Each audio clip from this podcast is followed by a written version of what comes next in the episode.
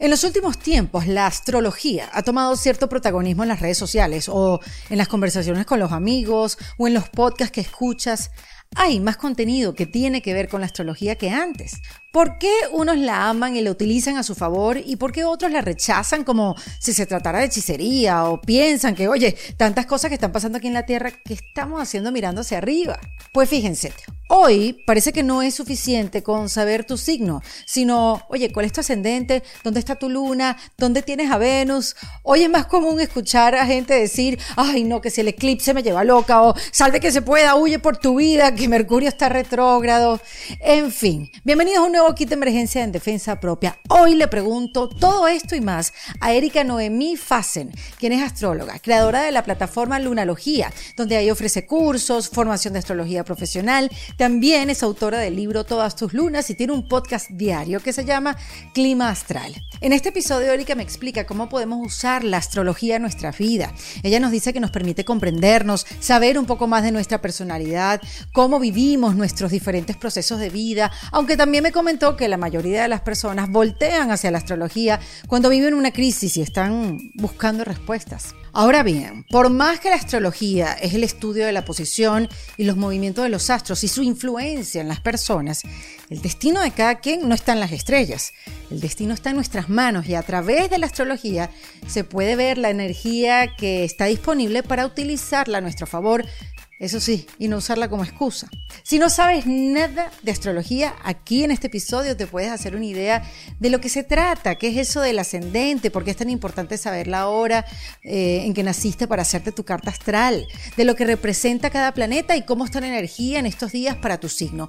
Y si quieres conocer aún más, ya sabes que cuentas eh, con la cuenta arroba lunalogía de Erika para que aprendas mucho más. Y si ya pues la astrología es algo que te encanta y sabes de ella, este episodio vas a ampliar tus conocimientos, conocerás por qué cada fase de la luna afecta a nuestros patrones de conducta y por qué Erika se guía tanto por ella. Ahora bien, si quieres guía y acompañamiento, apoyo y sobre todo conocimiento, te invito a que te unas a la comunidad En Defensa Propia en endefensapropia.com. Ahí te esperamos para que te unas a nuestros encuentros mensuales con nuestras invitadas para seguir profundizando en las herramientas que aprendemos en el podcast. Por cierto que hace unos días tuvimos un encuentro online con Maite Isa, que es la reina de la manifestación, que está estrenando un nuevo libro y aunque no lo pudiste ver en vivo porque ya pasó, si te unes ahora a la comunidad podrás ver lo útil y poderoso que fue ese encuentro, al igual que todos los encuentros que hemos hecho a lo largo de todo este tiempo en la comunidad. Además, si te gusta el podcast, si te gusta el contenido, uniéndote a la comunidad es una forma de apoyar a todo el equipo que hace posible este podcast. Así que bueno, no te olvides que también te esperan videos exclusivos, códigos de descuento y el apoyo de una comunidad que está ahí pues decidida a reinventarse. Toda esta información está en endefensapropia.com cuando le das el botón de comunidad. Miren, yo me he leído la carta astral desde que tengo 17 años. La astrología a mí me ha criado, me ha guiado. En verdad yo me he divertido mucho con ella, me he frenado en momentos de impulsividad, me ha hecho reflexionar, me ha hecho entenderme a mí y a los demás, me ha hecho planificar celebraciones, lanzamientos. Por eso me disfruté tanto esta conversación con Erika Noemi Fassen sobre la astrología como herramienta con la que contamos para ir diseñando la vida que queremos. En defensa propia. Bienvenida a este kit de emergencia en defensa propia, Erika Noemí Fassen. Ay, Tocaya, qué honor que me hayas invitado. No, qué honor entrevistar, conversar con otra tocaya. No me había pasado.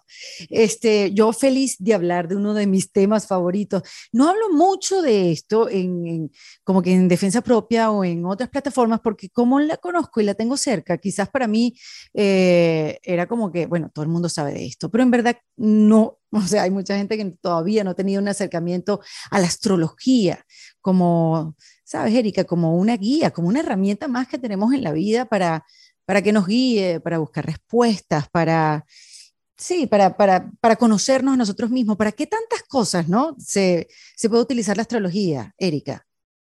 Bueno, es muy, muy amplia como herramienta.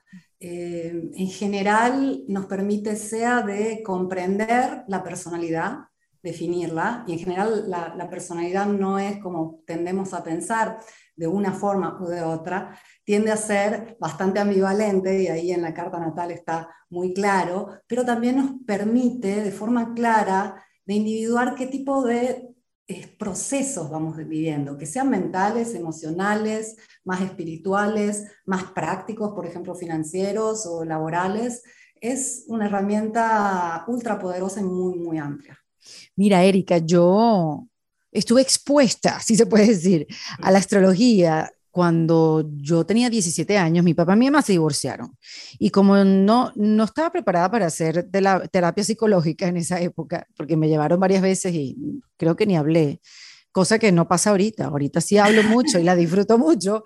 Este, mi mamá como que nos llevó en esa época a, una pareja de astrólogos, en, esa época, bueno, todavía Mariana Reyes sigue trabajando con la astrología, Carlos Fraga no, pero te la leían en conjunto. Y desde los 17 años que tengo, me leo la, carta natal, la revolución solar, este, y, y he sentido a lo largo del tiempo, sobre todo en esta época, que hay como una apertura hacia la astrología. Yo no sé si lo sientes así, tú que has estado tantos años estudiando astrología, este, que hay una mejor disposición, una mayor disposición, mejor dicho, a, conocerla, porque antes estaba un poco, no sé si estereotipada.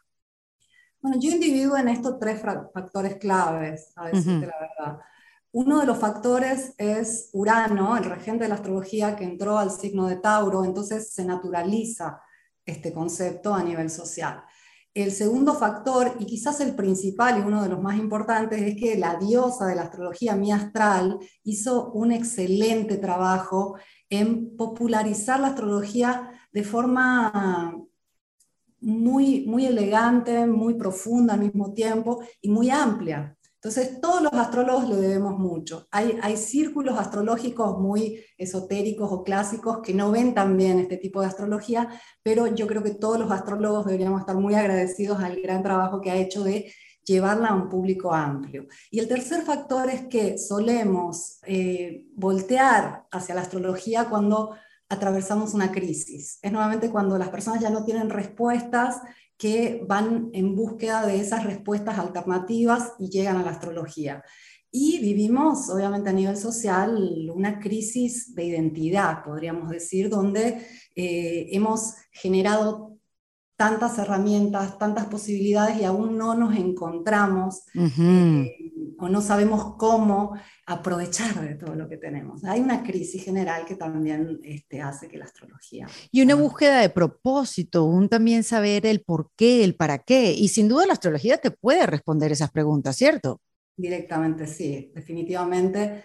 Y, en diferentes niveles. Esa es una de las claves de la astrología, que es muy fácil identificar en qué nivel de experiencia está sucediendo algo, porque puede ser este, una necesidad espiritual, una necesidad este, más emocional, mental, etc. Y en la carta natal y también en la carta del cielo del momento eso queda expuesto. ¿En qué lugar interno, en qué parte de nuestra geografía eh, algo está aconteciendo?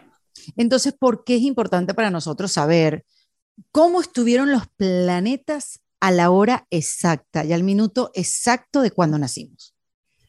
Es como una radiografía del alma. En realidad, lo que, lo que podemos ver ahí es tan amplio que hasta los mismos astrólogos seguimos estudiando nuestra carta durante toda la vida y nos permite encontrar paz encontrar claridad y entender por qué vivimos determinadas situaciones, por qué somos de, determinada forma, y nos ahorra mucho tiempo. nuevamente esta búsqueda que todos de manera consciente o inconsciente hacemos, una búsqueda de nosotros mismos, de nuestras verdades, de nuestro propósito, eh, se acorta, Está ahí todo claro, todo gráfico. Obviamente, eh, decodificar eso requiere eh, técnica, pero cuando uno ya tiene esa técnica básica, eh, se, clarifica de forma gráfica, extrema. Sí, tú sabes que hay gente que sí, ah, le he escuchado decir muchas veces que no, yo no hago astrología porque de repente me dicen algo que no me gusta o de repente eh, me dicen algo de mi futuro que no quiero, como si esto fuera una leída de cartas del tarot. O, hay otras, hay muchas maneras de leer una carta astral, una revolución solar, que ahorita quiero también que lo expliques. Pero eh, yo lo que quiero es que me ayude a quitarle un poco el miedo a la gente. ¿Qué puede ver la gente en una carta astral? Eso depende de quién lee la carta astral o lo que se ve. Definitivamente los límites están en el astrólogo y eh, somos los mismos astrólogos que tenemos la responsabilidad de esta mala fama y especialmente un mal uso que se ha hecho de la astrología. Eh, la astrología, realmente cuando podemos ver eh, de qué se trata este tránsito de los planetas en el cielo, eh, es una influencia de una determinada energía, pero eso no determina nuestra vida. Lo que determina nuestra vida es cómo aprovechamos esa energía. El destino no está en las estrellas, el destino está en nuestras manos. Lamentablemente, lo que sucede es lo siguiente. Hay muchísimas ramas de la astrología, es eh, algo muy antiguo. Entonces, eh, esos códigos que nos indican los planetas y los signos eh, tienen que ser leídos según el contexto. Entonces, en un contexto cerrado, por ejemplo, del medioevo, tal planeta con tal planeta quería decir una determinada situación. Entonces, si yo hago una astrología antigua y trato de extrapolar esos códigos a una realidad moderna, igual voy a predecir cosas que tienen que ver con algo que hubiera tenido sentido en otro tiempo y en otro tipo de sociedad. Hoy como hoy tenemos mucha libertad. Es extrema la, cantidad de herramientas que tenemos para este, empoderarnos hoy en día. La astrología también tiene que reflejar esto y siempre ha sido así, solo que si lo piensas, por ejemplo, la psicología o, o todas las técnicas de superación personal, etcétera, no eran populares hace 100 años, hoy lo son, hoy tenemos infinitas herramientas eh, de forma gratuita en Internet y entonces tenemos infinitas posibilidades de aprovechar esa energía de forma diferente. Ok, entonces, discúlpeme, que te interrumpa, no, porque quiero que me des un ejemplo. O sea, que, por ejemplo, ¿cuál es la, la vibración que hay ahora? ¿Qué dicen los planetas y cómo uno le puede sacar provecho? Dame un ejemplo con lo que está pasando hoy en día astrológicamente y cómo nosotros, sabiendo esto, le podemos sacar provecho. Bien, uno de, los eh, tránsitos importantes que vivimos este mes es la entrada de Júpiter en el signo de Aries. Esto sucede cada 12 años, no va a ser permanente, se queda ahí hasta final de octubre, va a volver a Pisces y entra definitivamente a Aries en eh, el final del año y se queda en 2023. Y Júpiter es el gran benefactor, es el que nos dice, aquí puedes crecer, aquí este, te va a ir bien, eh, es por aquí el camino del bienestar en general. Y entrando en Aries, a nivel colectivo, nos habla de eh, una necesidad de ser nosotros mismos sin importarnos tanto cuál va a ser el retorno. O sea, si nosotros nos mm. alineamos... el servir, que tanto se habla hoy en día, de servir a los demás. Exacto. Eh, servimos cuando estamos alineados con una esencia. Si yo mm. pienso que para encajar o para servir, en este caso, tengo que ser de determinada forma y me alejo de, mi centro, voy a conectar con algo que no realmente resuena, el mensaje no va a llegar de una forma real, natural, y tampoco va a regresar de esa forma. Y ambos este, van a estar frustrados. En vez de cuando yo simplemente soy quien soy, voy a conectar con esas situaciones, esas personas, eh, que están realmente alineados y algo natural que eh, permite esa resonancia de, dar con, agrado y, viene recibida con la misma... Este, con la misma calidad de energía. Entonces hay una resonancia positiva. Júpiter en Aries pide que seamos un poco más este, espontáneos. Qué buena, me gusta esa invitación, ser más espontáneos y, no estar calculando. Lo que pasa es que, claro, venimos de, un par de años también, Erika, donde eh, no, hemos sido obligados a ser espontáneos, pero no era algo que, no saben ni, cómo reaccionar a la realidad porque todo lo planeado se derrumbó y tuvimos como que reconstruir de nuevo planes y jugar a la espontaneidad y a la adaptación de los cambios. Quizás ahora la invitación es para ser de verdad realmente espontáneos y disfrutarlo. Definitivamente sí, eh, estamos saliendo de la temporada de eclipses en este momento, donde los eclipses son en el eje Tauro-Escorpio. Y el nodo norte es ese punto que nos indica el camino a nivel colectivo, nos dice, es por aquí, y está en Tauro, y dice, hay que disfrutar, hay que volver aquí ahora, hay que ir un poco más despacio. y, es una energía tierra y tiene que ver con lo que tú mencionas, lo que vivimos en los últimos dos años fue una serie de asociaciones mm. entre planetas eh, muy rara que sucedió en el signo de Capricornio, donde las normas se destruyeron y, hubo una presión general, típica de Saturno y, de su signo Capricornio, a nivel colectivo enorme. Entonces, recién ahora los planetas eh, pasaron a Pisces, Acuario, eh, tenemos Júpiter entrando en Aries, entonces recién ahora empezamos como a vivir el lado espiritual, el lado este, más individualista y también este, eh, esta parte de fuego de Aries con Júpiter ahí que dice sé espontáneo, sé más libre, vete a, esa aventura que, tanto sueñas, muestra quién eres. Eh, finalmente tenemos como algo un poco diferente de eso. Que, sí, tomar aire. Claro, sí, sí, de, esa sorpresa de la caída de todo tipo de estructuras.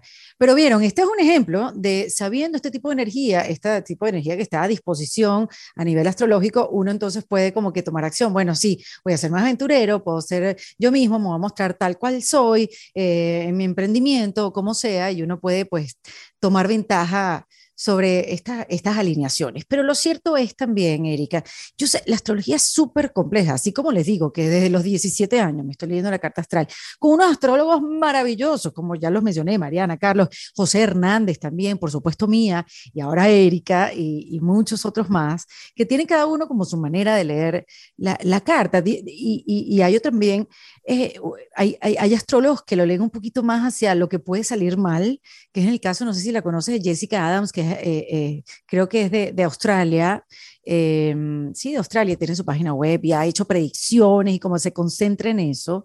Este, está Susan Miller, que lleva miles de años haciendo su horóscopo gratis para el mundo entero, una mujer bellísima, como que le regala este, su conocimiento y sus obras este, a, la gente. Y ella tiene una mirada un poco más positiva, ¿no? No hay ni muy, muy, ni tan, tan. O sea, ella se alegra de las cosas buenas que ve y de las que no están también así muy bien aspectadas, como que, bueno, mira, cuidado. Eh, en tu caso, Erika, ¿cuál es tu, interpretación con la astrología? ¿Hacia, ¿Hacia dónde te inclinas? ¿Cómo te gusta verla y, y leerla? Bueno, yo este, tengo mucho cuidado a la hora de hacer predicciones porque el papel del astrólogo a veces eh, puede predisponer a la persona. Entonces, total. conmigo a, ver tus tránsitos, tu revolución solar, eh, y yo te digo, te va a pasar tal cosa, te estoy predisponiendo, estoy interfiriendo con, con, tus creencias y, y, con tu futuro de alguna forma. Y eso es una falta de respeto eh, desde mi punto de vista enorme. Y, yo me cuido mucho de eso. Sí es necesario em, ver cuando hay un tránsito difícil, avisar a la persona que se puede sentir de una determinada forma, de determinada otra forma, y recordarle siempre cuál es la mejor forma de aprovechar eso, porque siempre tenemos esa posibilidad. Vamos a poner un ejemplo rápido. Saturno considerado en astrología clásica el gran maléfico, es eh, un planeta que tiende a restringir, tiende a presionar y, representa este, la disciplina, ah, eh, los límites, todo lo que un poco nos molesta. Pero, pero digamos que cuando Saturno llega a tu vida o a tu ciclo, eh, que no sé cada cuánto tiempo viene, como que cambias de vida, o sea, como cambia absolutamente todo. Hay, hay como Adele, la cantante, sé que se tatuó a Saturno, se pone zarcillo de Saturno, porque ella habla de eso, como que ella le cambió la vida, es muy abierta cuando habla de eso. Es curioso, ¿no? Este, pero digamos que cuando pasa, eh, a pesar de que viene a cambiar todo y a meterte cintura, es para bien.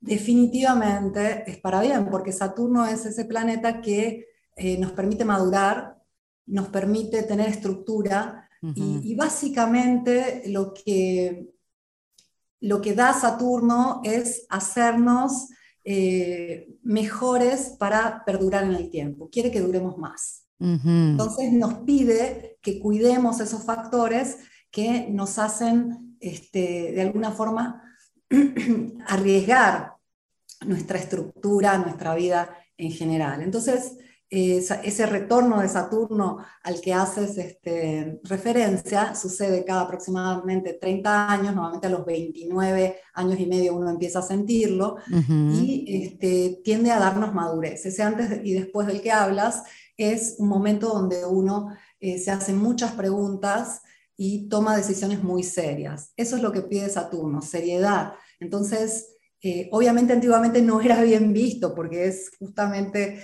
disciplina, restricción, madurez y seriedad, pero ¿qué sería de nuestras vidas si no tenemos momentos de, de mucha seriedad? Claro. Esas preguntas tan importantes. Hey, it's Kaylee Cuoco for Priceline. Ready to go to your happy place for a happy price? Well, why didn't you say so? Just download the Priceline app right now and save up to 60% on hotels. So, whether it's Cousin Kevin's Kazoo concert in Kansas City, go Kevin, or Becky's Bachelorette Bash in Bermuda, you never have to miss a trip ever again. So, download the Priceline app today. Your savings are waiting. Go to your happy place for a happy price. Go to your happy price, Priceline.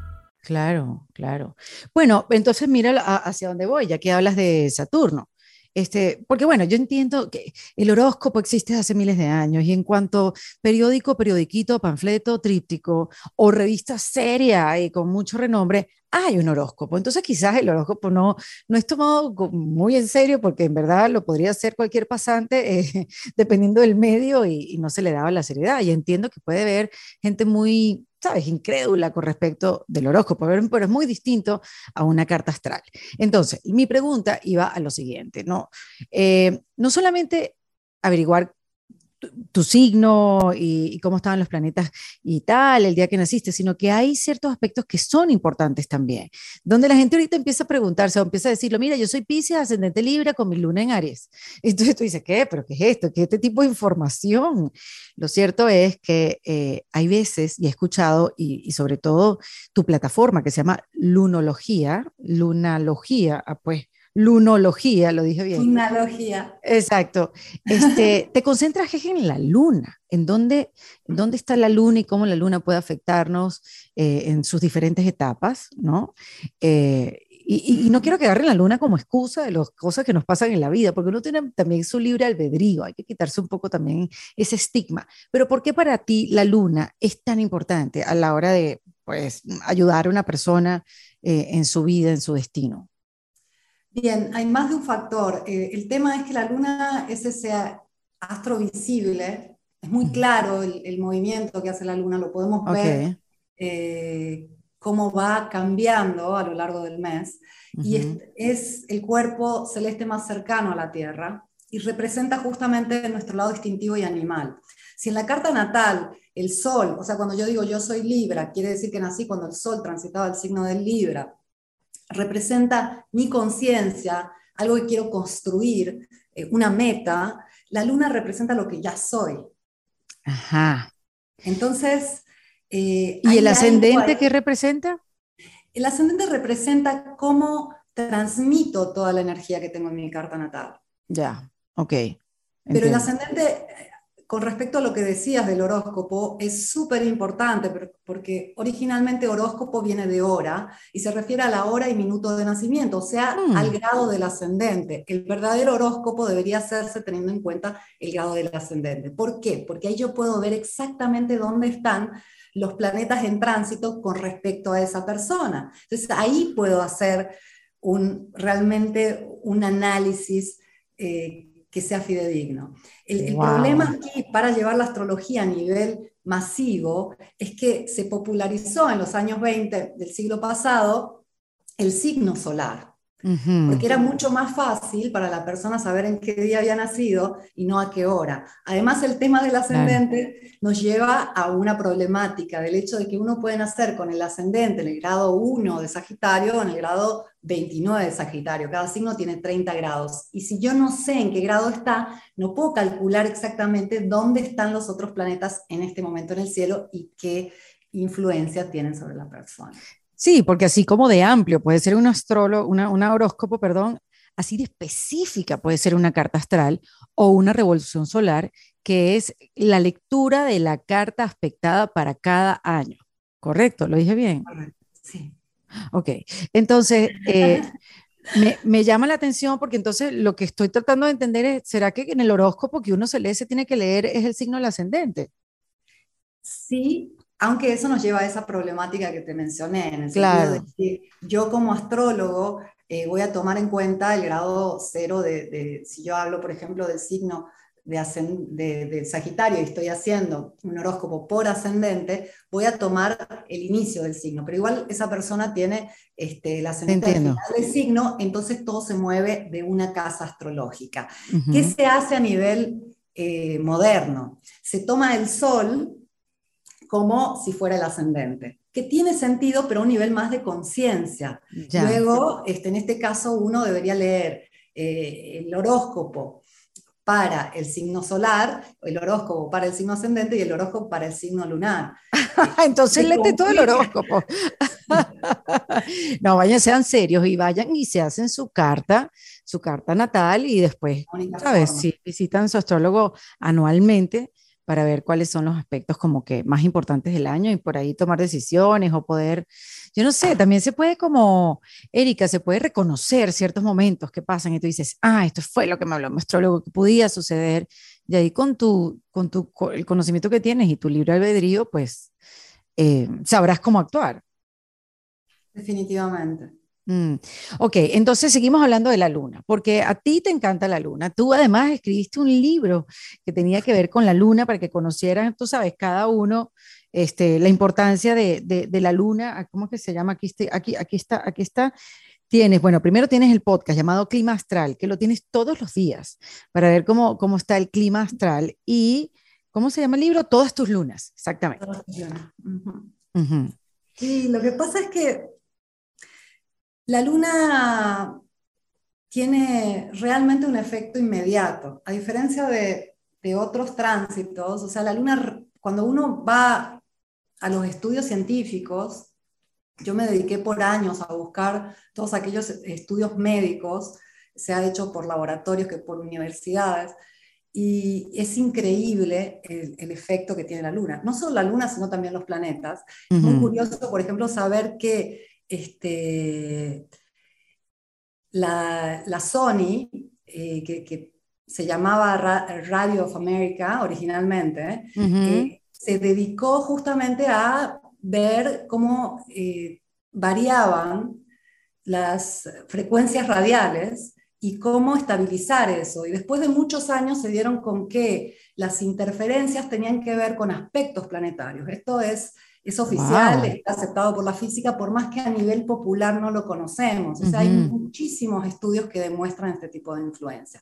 desde el punto de vista médico, desde el punto de vista físico, etc. Uh -huh. Pero de todos los planetas, este, la Luna es la que se mueve más rápido. Por ejemplo, el Sol transita por lo que es el zodíaco o eclíptica a nivel astronómico a lo largo de un año va variando su posición. Uh -huh. La luna en, en, un mes hace todos los aspectos posibles y visita todos los signos del zodíaco. Es muy rápida. Sí. Y está muy cerca de la Tierra. Y tiene que ver con algo nuestro que es impulsivo, es inmediato. Mm. Si tú quieres conocer el signo lunar de una persona, este, simplemente tienes que observar cómo reacciona eh, justamente cuando no piensa.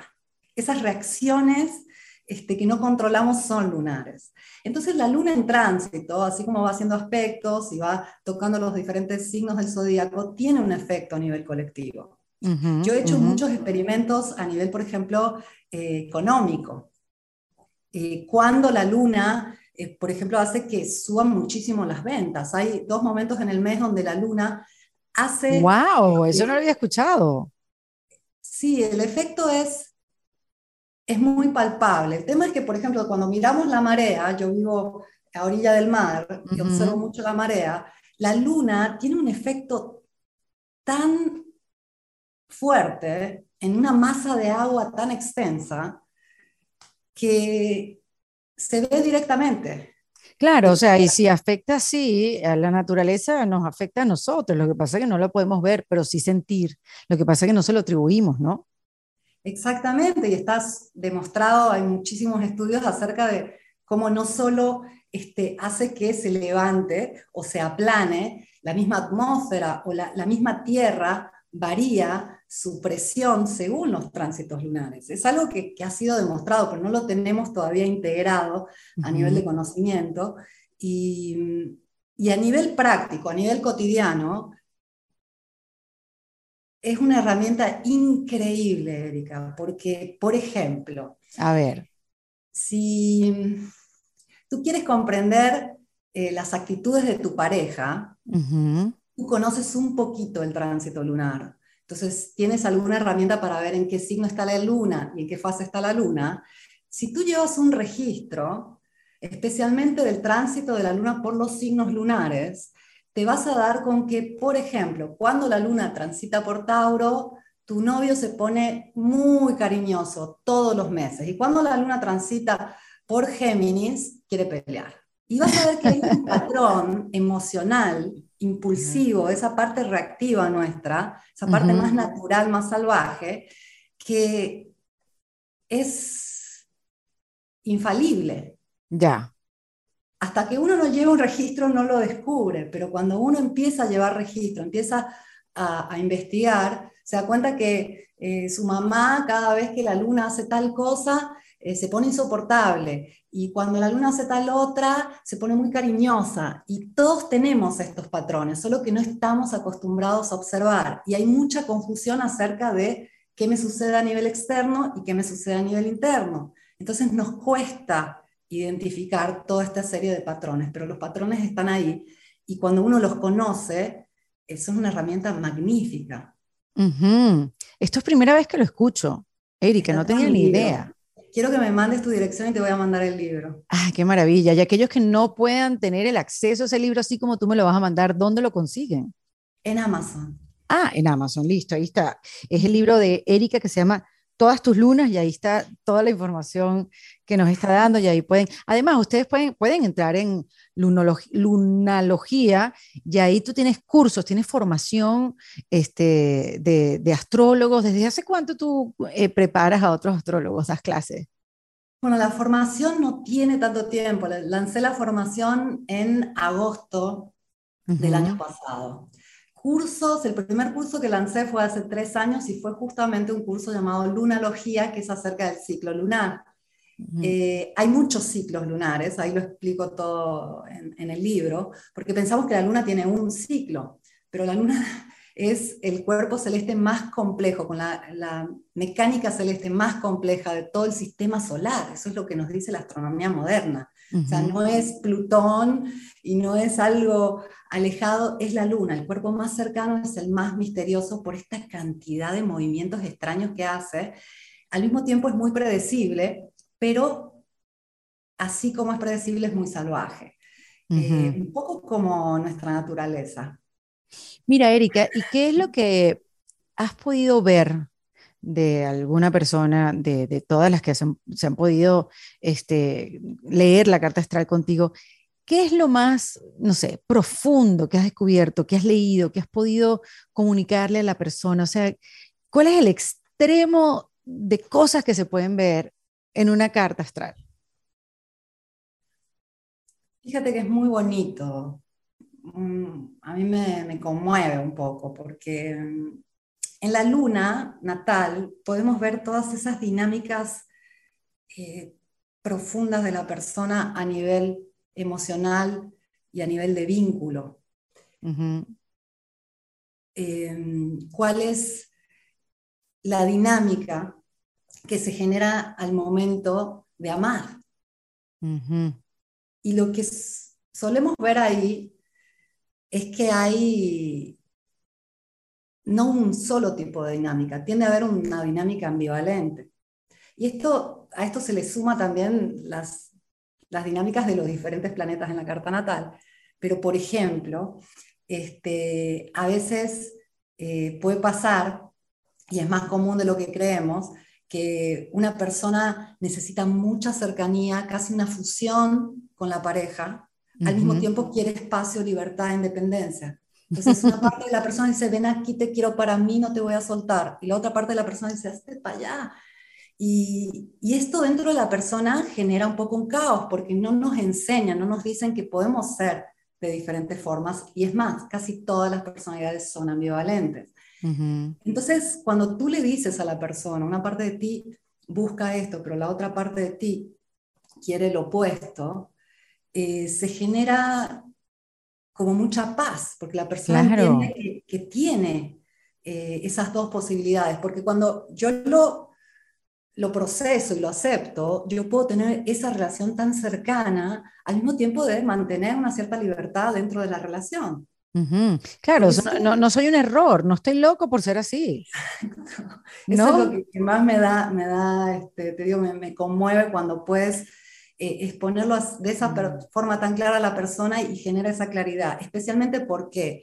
Porque lo que suele suceder, vamos a usar el mismo ejemplo, eh, es que en el desarrollo personal, si yo tengo esos aspectos, voy a generar una relación muy cercana por un periodo de mi vida para después decir, no, yo quiero mi independencia y por otros X años llevar una relación bastante de lejos, ¿no?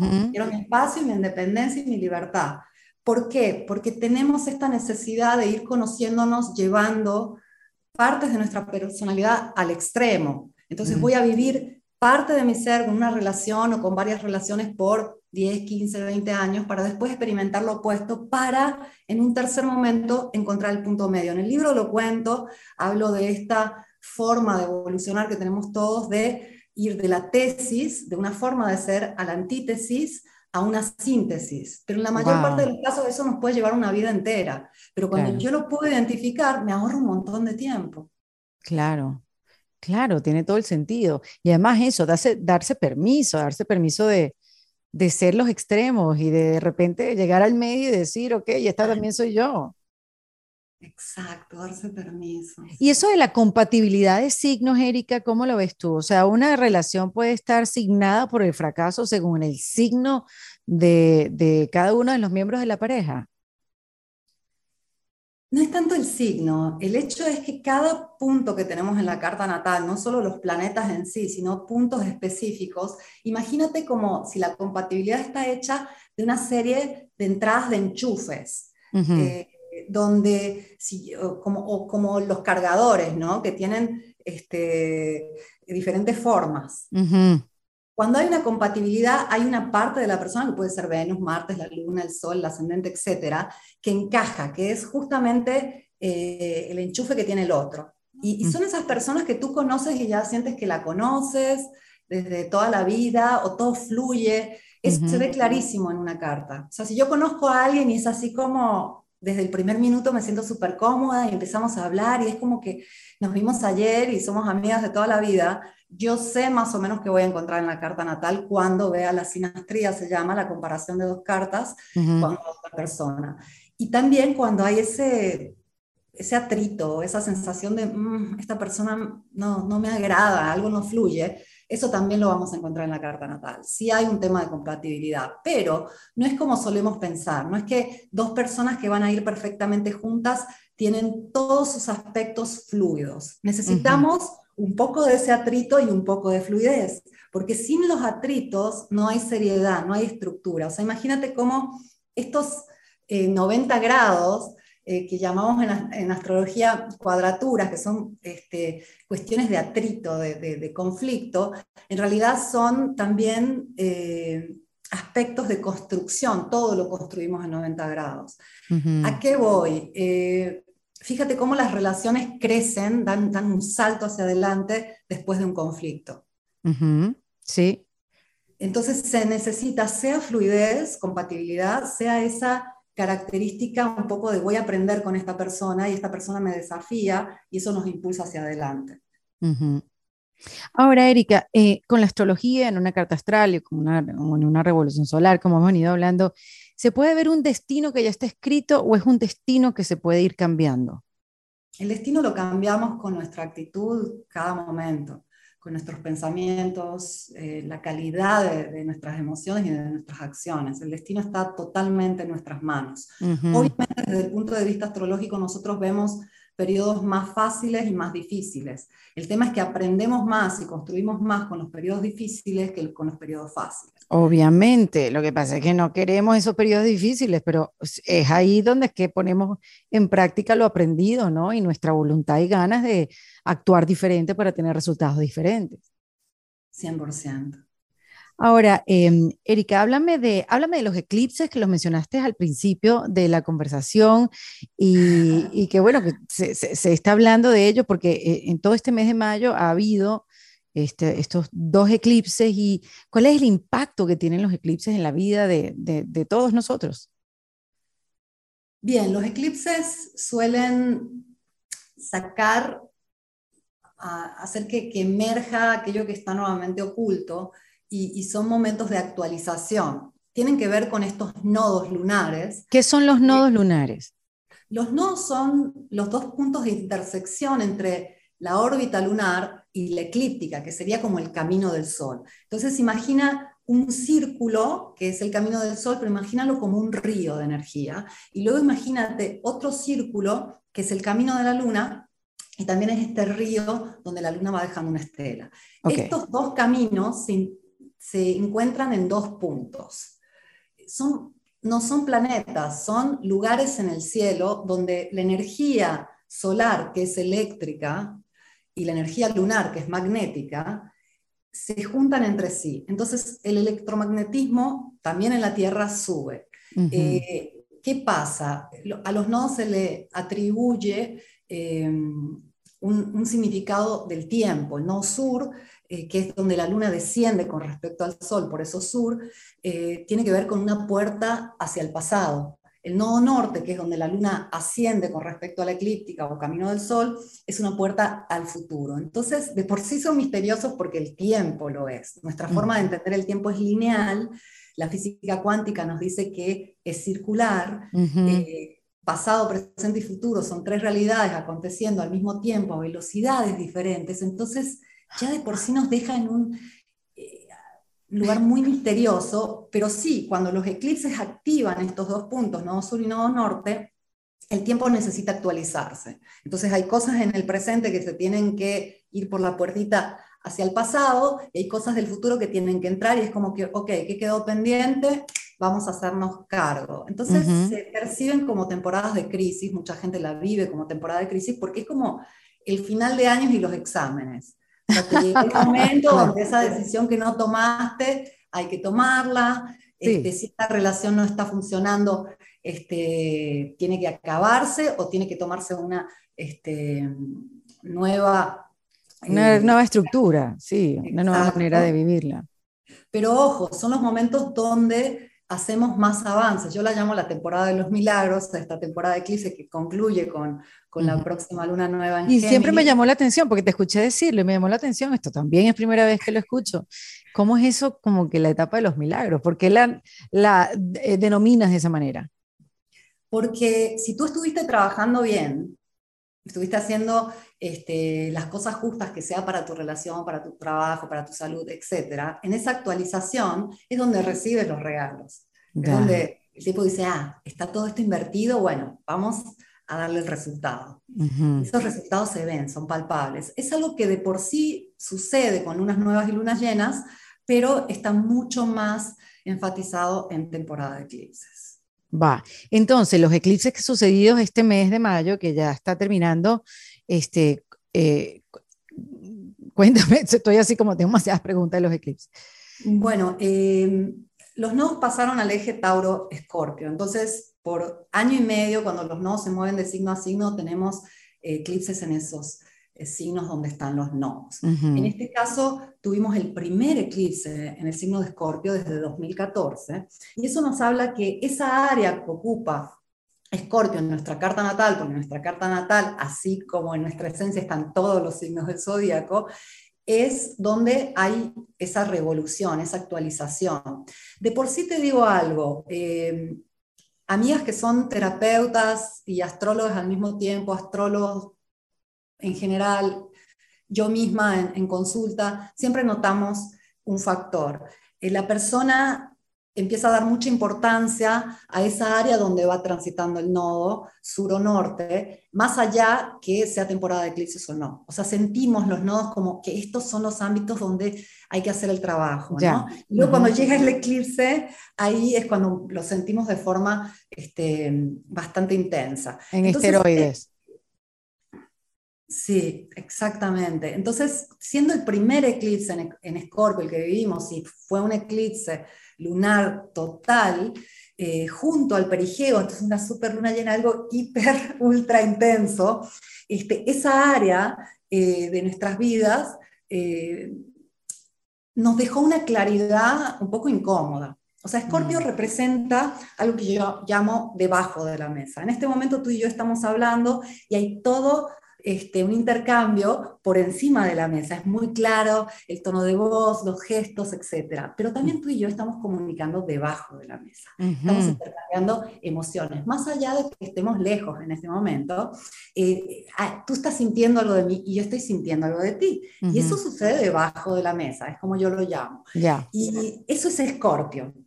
Es un ámbito muy poderoso donde este, todos sienten, pero tendemos a dejarlo ahí abajo. Y lo que suele suceder es que como lo dejamos ahí abajo, ahí podemos poner todo lo que no queremos mostrar, todo lo que no queremos ver, todo lo que no hemos procesado, nuestros miedos, y vamos poniendo cositas ahí que no estamos listos o dispuestos. Sí, como el sucio, el sucio bajo la alfombra, ¿no? Así como que déjame limpiar por aquí y meto todo el sucito aquí abajo de la alfombra.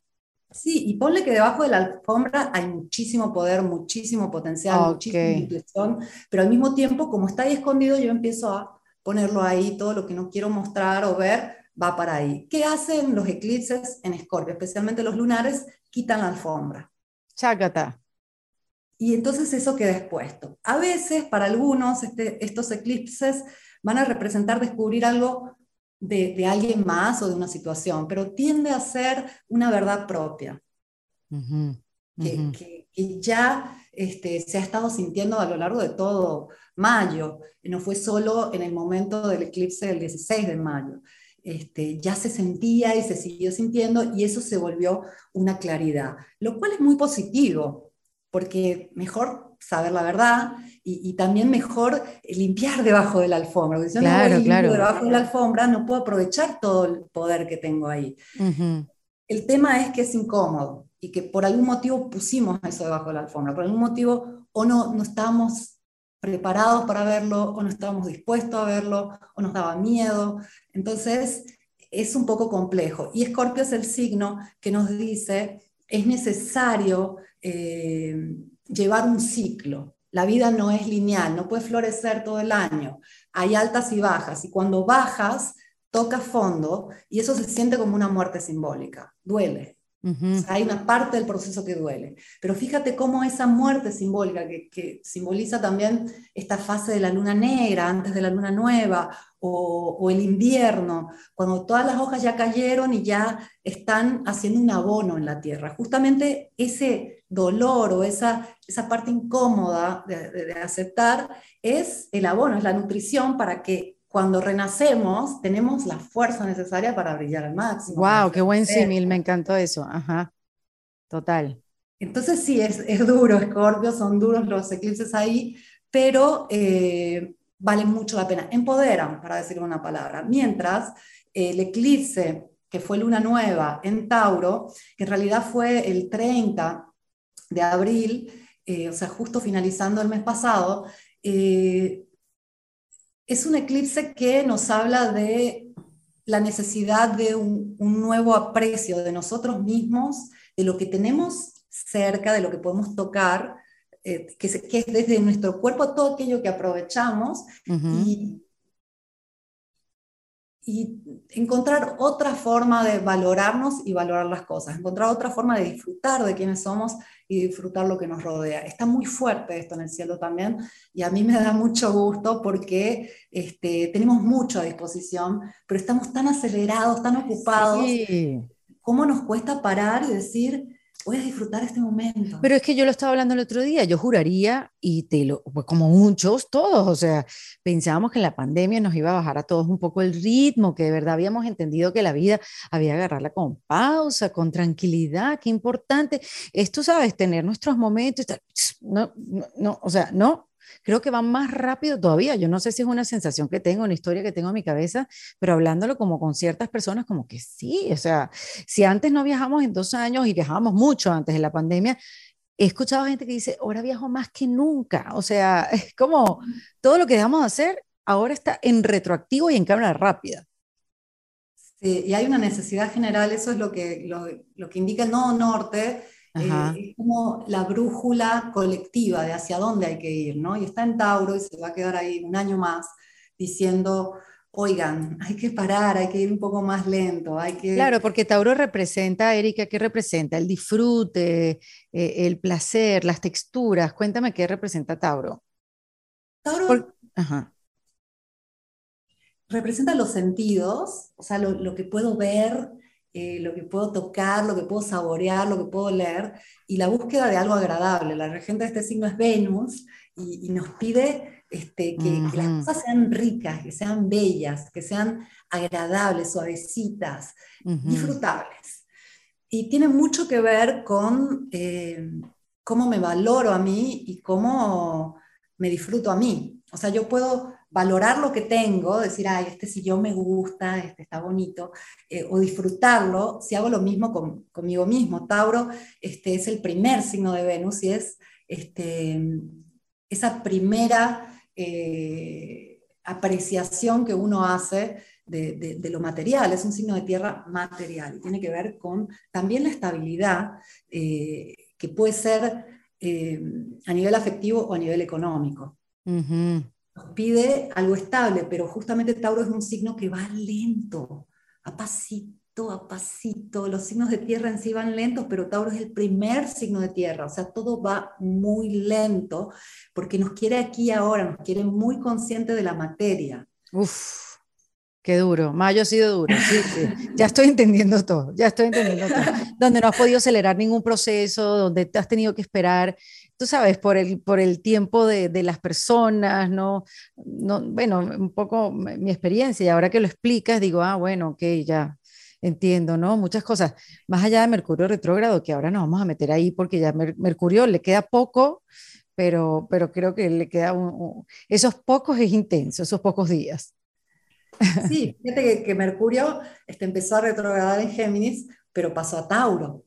Entonces mm. termina de retrogradar justamente en este signo de tuvo un eclipse que tiene Urano ahí, que tiene el nodo norte ahí. O sea, yo no quiero ser Tauro en este momento.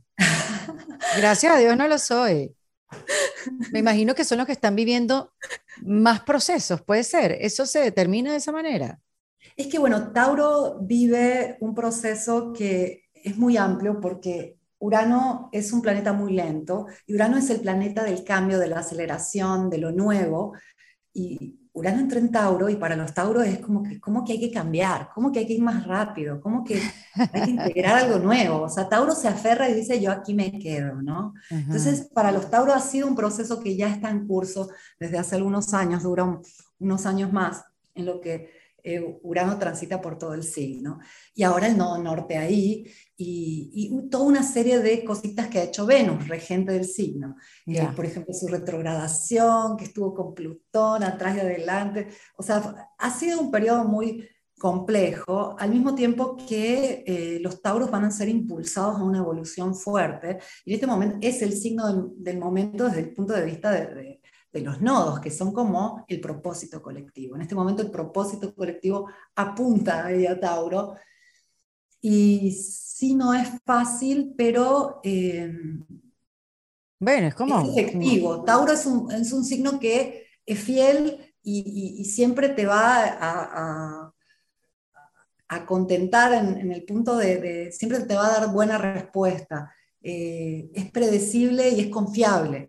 Entonces, hay algo ahí que promete eh, mucho resultado, pero que no ha sido tan agradable para los tauros. Claro, y que para los demás es un proceso lento, hay que tener paciencia y hay que saberse querer, darse su chance, darse unos buenos abrazos, darse, darse cariño y placer, ¿no? Si, si eso es lo que representa Tauro. Ahora, eh, cuéntame, Erika, de, de Mercurio retrógrado, tan chica, tan odiado por unos, tan utilizado por otros para echarle la culpa de, de, tantas cosas. Este, pero, pero digamos, ¿cuánto, ¿cuánto tiempo le falta a Mercurio? Como una semana para ya que se acabe esta, esta retrogradación.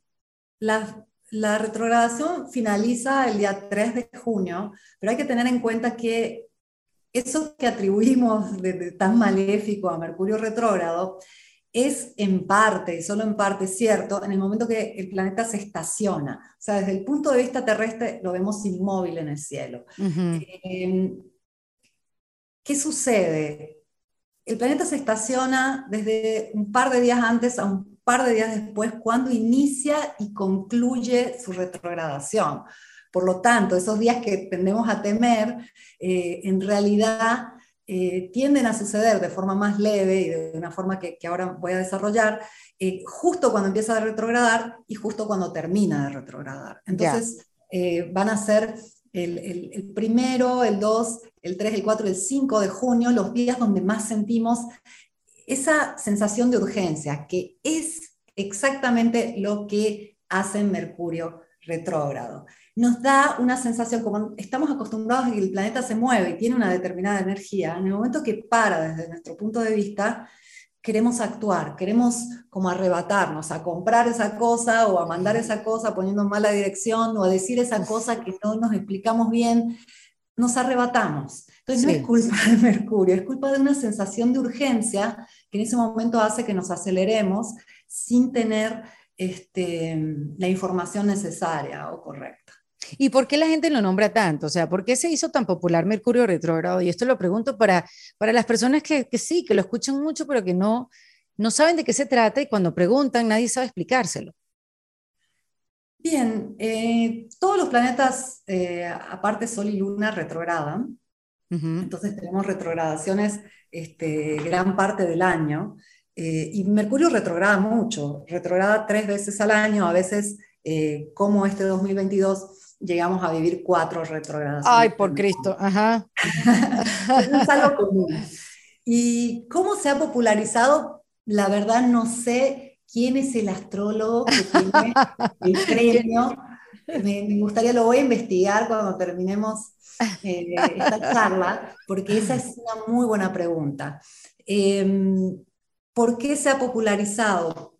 Yo creo que un poco como temas de la luna, eh, se ha popularizado porque cuando uno realmente va a, hacer un, una encuesta, a investigar detenidamente, ve que sí hay una influencia directa y, ve que sí va a haber este, determinados efectos siempre de forma repetida cuando el planeta retrograda. Pero repito, tiende a ser cuando inicia la retrogradación y cuando concluye. Al y, mismo tiempo que cada retrogradación es diferente, como esta que vivimos en eclipses. Normalmente Mercurio retrógrado, todos salen a decir no firmes, no llames, no hables, no hagas nada, enciérrate en tu casa. Yo no Pero firmo ni loca, yo no firmo ni loca. ni loca, ni el mejor contrato del mundo lo firmo.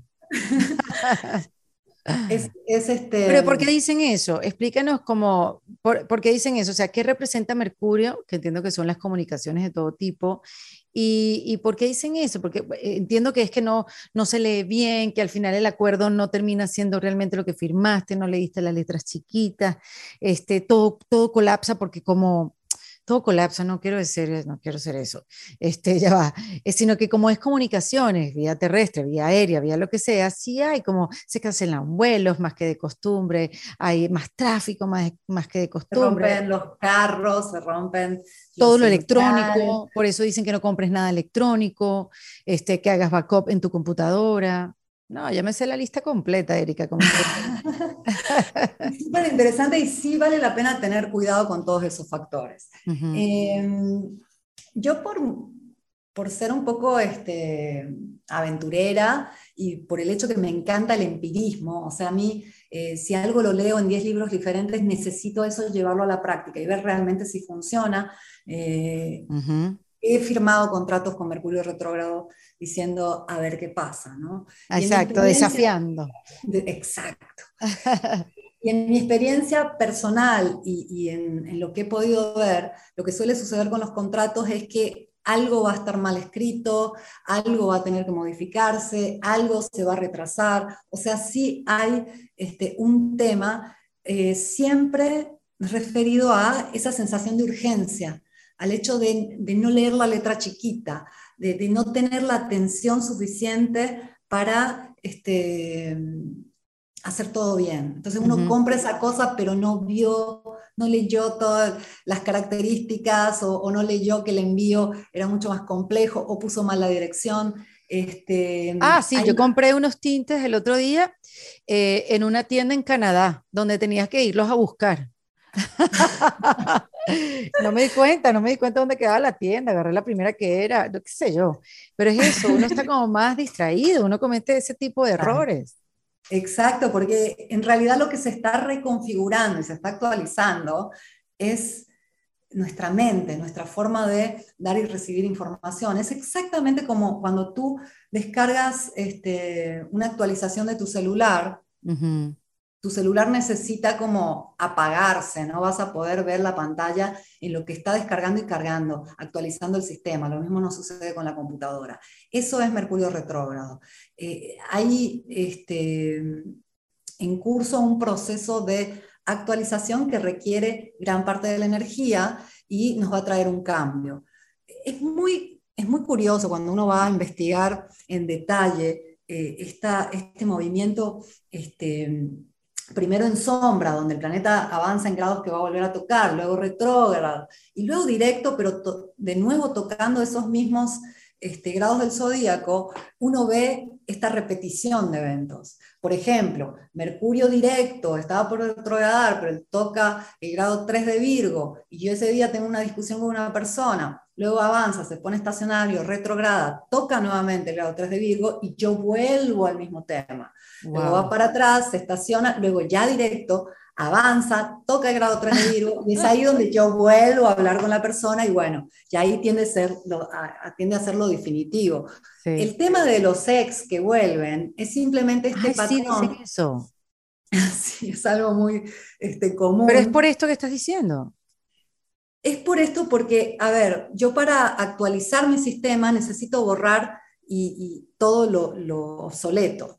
Sí. Y en ese borrar del obsoleto, cuando yo veo que hubo un error ahí, y voy a necesitar este, de alguna forma arreglarlo. Entonces yo, por ejemplo, quedé, terminé con mi ex y nunca hablábamos realmente de la situación, o él se quedó con, con, las ganas de decirme algo, o le quedó como pendiente de decir, no, pero podemos este, tal vez hacer funcionar la situación y todo quedó en nada. Cuando Mercurio retrograda es cuando volvemos a ese punto, porque se está este, actualizando todo el, archivo que está ahí, y ahí quedó ese archivo. Entonces, una vez que eh, vamos a ese punto, es como que, ah, tengo que hablar con tal persona.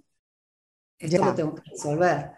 Y, muchas veces no van a llamar, no van a aparecer, pero lo van a pensar, porque están actualizando el sistema, ¿no?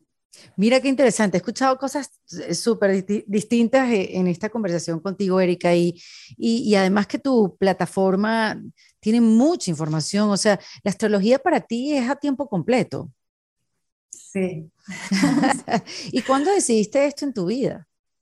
Bueno, fíjate que yo soy una persona que cuando era niña, adolescente, me preguntaban qué opinaba de las estrellas y yo decía, hay tanto misterio aquí en la Tierra que yo no puedo ni mirar hacia arriba. Ajá, total. Me quería y muchas veces me, me acerqué a la astrología, estudié lo básico y luego me alejé y siempre me llamaron la atención los patrones.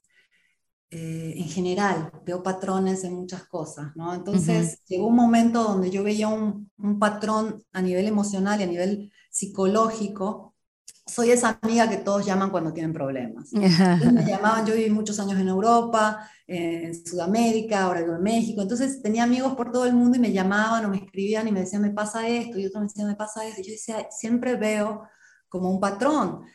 Y ahí fue donde caí, esto tiene que estar en un reloj más amplio, hay un reloj ahí. Y cuando llegué a la astrología fue así como que no me pude desprender. O sea, de, esa astrología básica que yo conocía, cuando quise entrar en lo complejo, Yo dije, a ver, esto es lo más difícil que he tenido que aprender.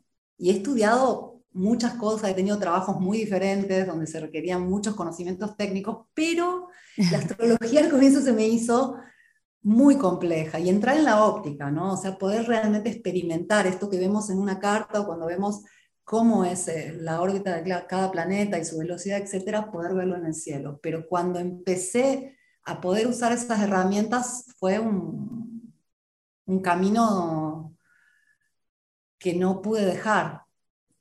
Y yo empecé este proyecto como una pasión personal, solo que me fue comiendo, comiendo, como fui jalando, jalando más. Impresionante. Tuve que, sí, dejar mi otro trabajo, mi otro proyecto que tenía, vendí la marca en la que, este, la marca que creé en ese momento y empecé a trabajar de lleno con lunalogía. Y, cuéntame de lunalogía, o sea, más allá, ahí te puedes hacer tu carta astral para quienes eh, escuchan, puedes, tú sabes, puedes hacer tu, tu, mercado, ¿no? Y puedes ahí elegir qué cursos hacer, cómo conocer más, escuchar el podcast, o sea, es todo un ecosistema, es toda una plataforma 360 astrológica con muchísimos seguidores y, y, y está muy bonita, es muy, muy útil, o sea, consigues todo en el mismo sitio. Tienes mucha gente que te ayuda, Erika. Bueno, no tiene tanto tiempo desde agosto del año pasado que tengo un grupo de trabajo. Por uh, algunos años trabajé sola, hacía todo desde el sí, sitio me web, todo, todo, todo, todo.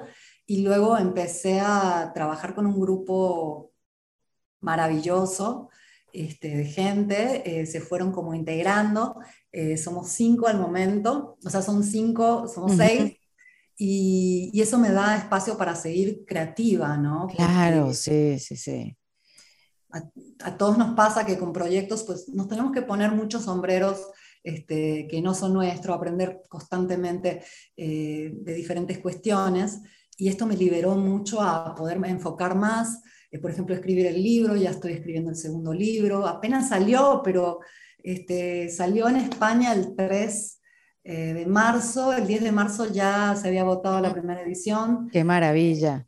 Sale en Argentina ahora el 1 de junio pero ya luego, luego me ofrecieron un segundo contrato, estoy escribiendo siempre un libro acerca de la luna y, y bueno, es, es muchísimo lo que, lo que hacemos y mi enfoque fundamental es querer compartir herramientas eh, que puedan ser aprovechadas de forma directa, práctica, cotidiana. O sea, llevar todo este conocimiento a algo tangible y también en un lenguaje no tan críptico, esotérico, eh, un lenguaje fácil, directo, aprovechable.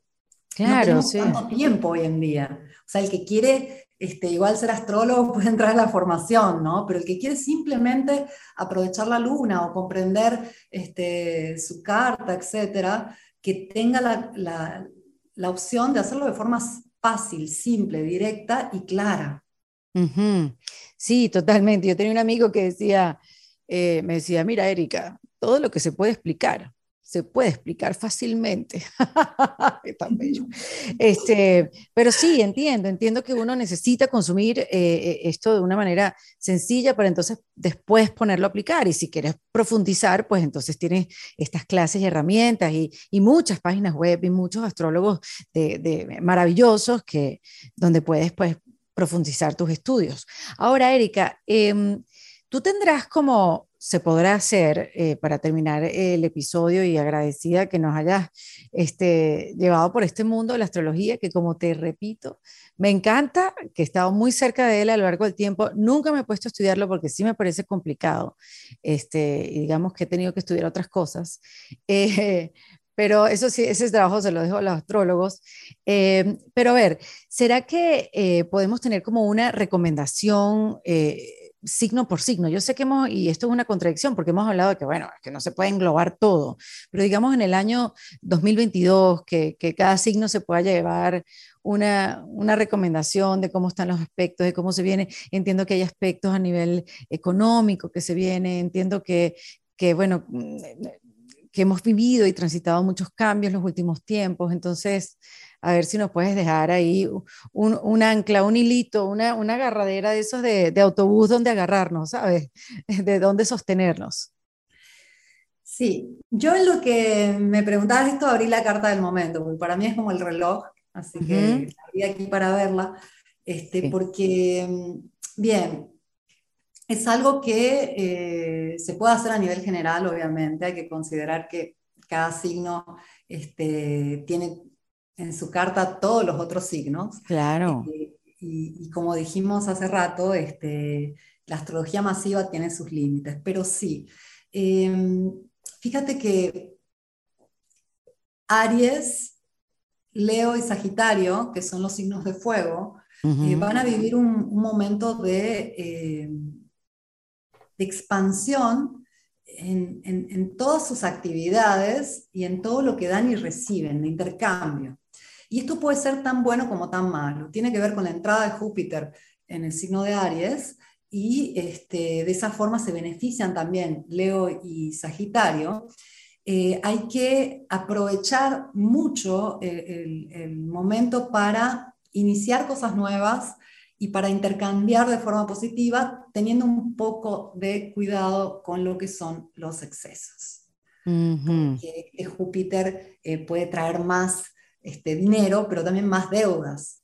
más gastos, claro. Entonces hay que cuidarse un poquito de, los excesos, por ejemplo, al comer, al gastar, eh, o aquellos vicios que, todos tenemos, ¿no? Que puede ser desde eh, fumarse un cigarrillo. Dormir más. procrastinar. Netflix, cualquiera que sea el vicio, hay que tener ahí un poco de límite. Ahora, una pregunta técnica que te voy a hacer, Erika. Esto es con respecto a tu signo de sol, tu signo solar. No, no si tienes la luna en Aries o si tienes el ascendente en Leo. Es que como, o sea... O sea, ¿cómo tomamos esta recomendación? Yo lo tomaría con signo solar y ascendente. Ok, perfecto. Ya hicimos una mezclita de las dos. Sí, porque Júpiter de todas formas, transitando por Aries, eh, si eres ascendente Aries, va a tocar tu ascendente, tu casa 5 y casa 9, no me quiero ir mucho al tecnicismo, pero también si tienes el sol ahí, si naciste en el mes eh, de Aries, Leo. ¿Y, la luna? También, para la luna también, pero tiene como un trasfondo más emocional, más este, subconsciente que consciente. Ya, ok. Entonces vamos a apoyarnos en eso, en el signo solar y en el ascendente. Perfecto. Con respecto a los signos de tierra, que son Tauro, Virgo y Capricornio, em, hay, todo un énfasis en este momento por una necesidad de cambio, eh, de algo que ha sido parte de la mayor parte, perdón, de la redundancia, pero ha estado presente en la mayor parte de la vida de la persona. Entonces, aquellas reglas, aquellas cosas según innegociables o, que no van a cambiar dentro de la vida de Tauro, Virgo y Capricornio, están siendo como impulsadas al cambio y esto puede molestar, son signos que no quieren cambiar, puede molestar un poco, eh, pero eh, son signos que pueden ganar mucho de ese cambio a nivel económico o a nivel de recursos o, en tercer lugar, a nivel de valoración personal. Va, perfecto. Queda claro, bueno, ya saben, cuando los empujen, déjense llevar, muchachas y muchachos. Con respecto a Géminis, Libra y Acuario, los signos de aire, eh, puede ser un poco un año complicado porque tenemos a Saturno en uno de los signos de aire, que es Acuario, y esto pide que uno se enfoque más en la disciplina, en madurar, en ser serio, en, estructurar mejor su vida, en planear a largo plazo, un poco lo opuesto que decíamos de los signos de tierra. En este caso se le pide a los signos de aire que sean un poco más este, estructurados, serios y apegados a las reglas. O que generen esas reglas y las mantengan, disciplina. ¿no?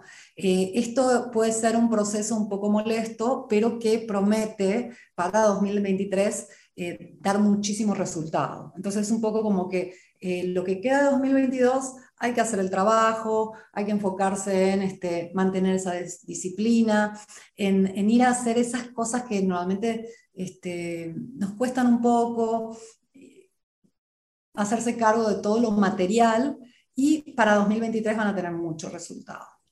Va, muy bien, ok. Entonces, a ordenarse, oye, ok, como que lo contrario, ¿no? Lo contrario a como venimos viviendo. Perfecto. Y nos quedan los signos de agua. Exactamente.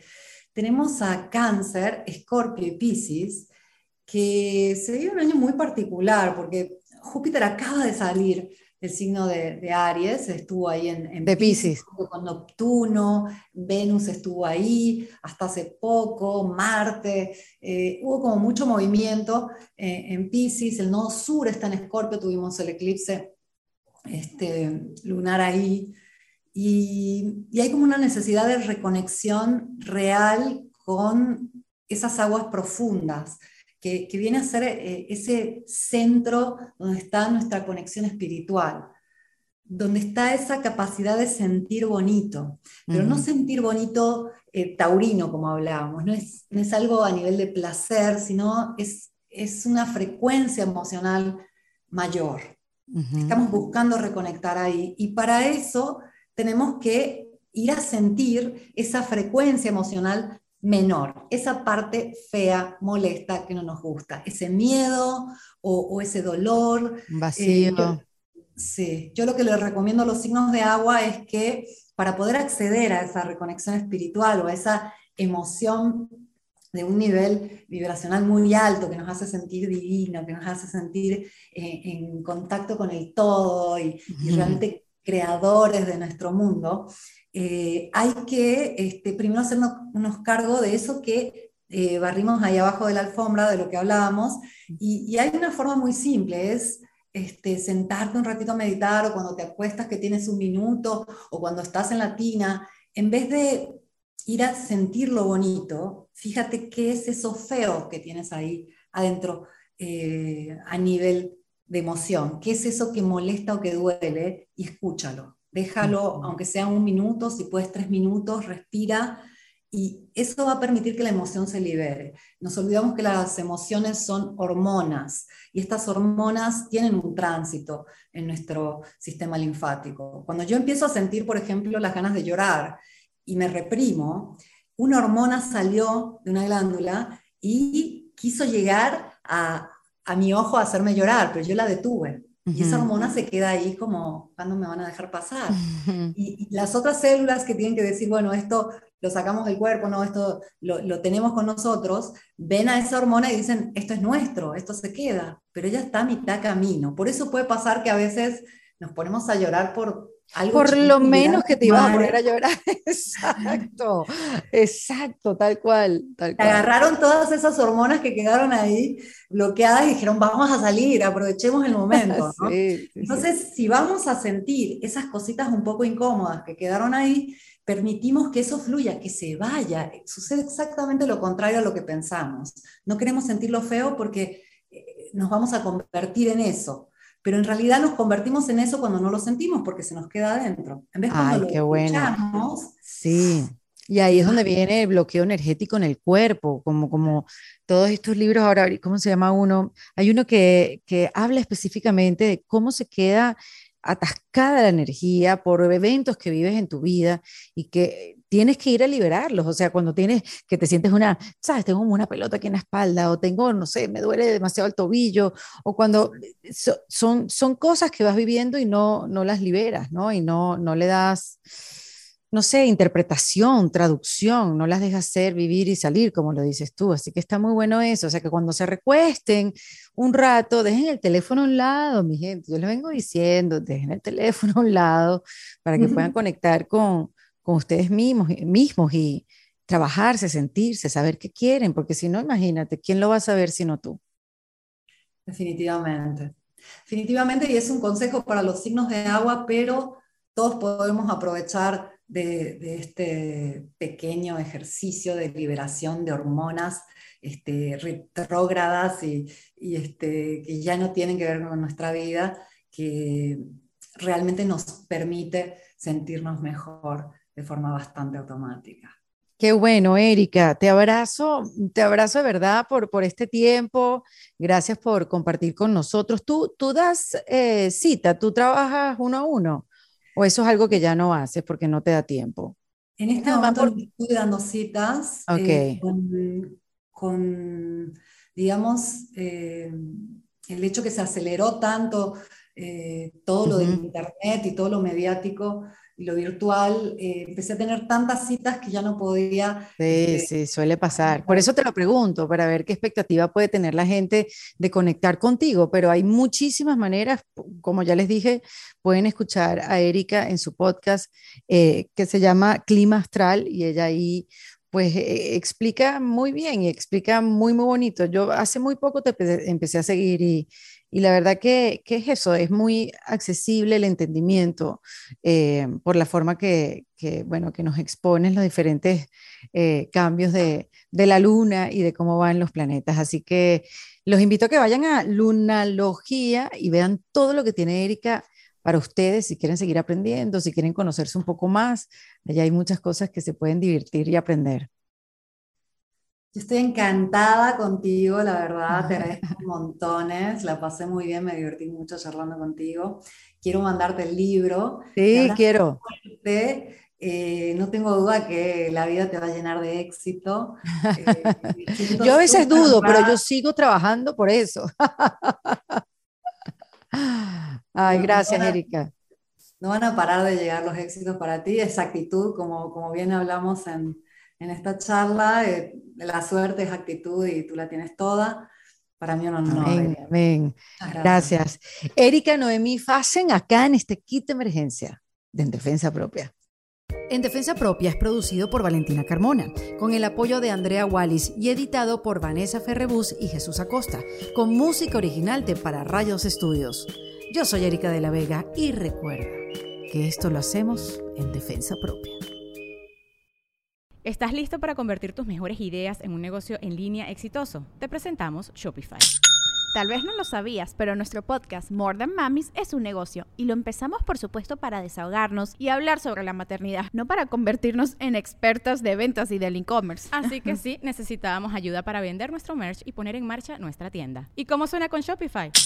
Llegó otra venta. Shopify es la plataforma de comercio que está revolucionando millones de negocios en todo el mundo. Ya seas un emprendedor desde tu casa o desde donde sea, Shopify es la única herramienta que necesitas para iniciar, administrar y hacer crecer tu negocio sin dificultades. Con Shopify puedo gestionar pedidos, envíos y pagos desde cualquier lugar, brindándote toda la información y estadísticas de tus ventas al detalle. Regístrate para un periodo de prueba con tan solo un dólar al mes en shopify.com barra sonoro, todo en minúsculas Ve a shopify.com barra sonoro para llevar tu negocio al siguiente nivel. Shopify.com barra sonoro.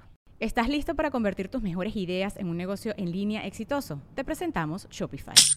Tal vez no lo sabías, pero nuestro podcast More Than Mamis es un negocio y lo empezamos por supuesto para desahogarnos y hablar sobre la maternidad, no para convertirnos en expertas de ventas y del e-commerce. Así que sí, necesitábamos ayuda para vender nuestro merch y poner en marcha nuestra tienda. ¿Y cómo suena con Shopify?